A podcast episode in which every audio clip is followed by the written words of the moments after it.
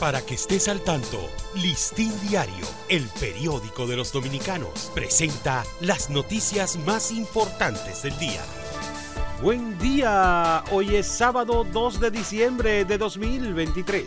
El Partido Revolucionario Moderno inscribió este viernes a Carolina Mejía como su candidata a la alcaldía del Distrito Nacional. Durante casi cinco horas de labor, el Consejo Nacional de la Magistratura completó su tercera ronda de entrevistas a los aspirantes a jueces del Tribunal Constitucional.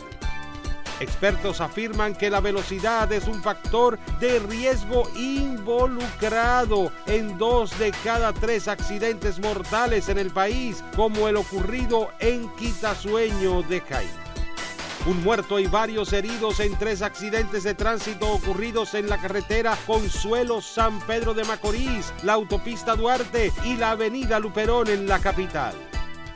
El viernes primero de diciembre, el Museo Nacional de Historia y Geografía de la Plaza de la Cultura presentó una exposición de reliquias personales del doctor José Francisco Peña Gómez. Para ampliar esta y otras noticias, acceda a listindiario.com.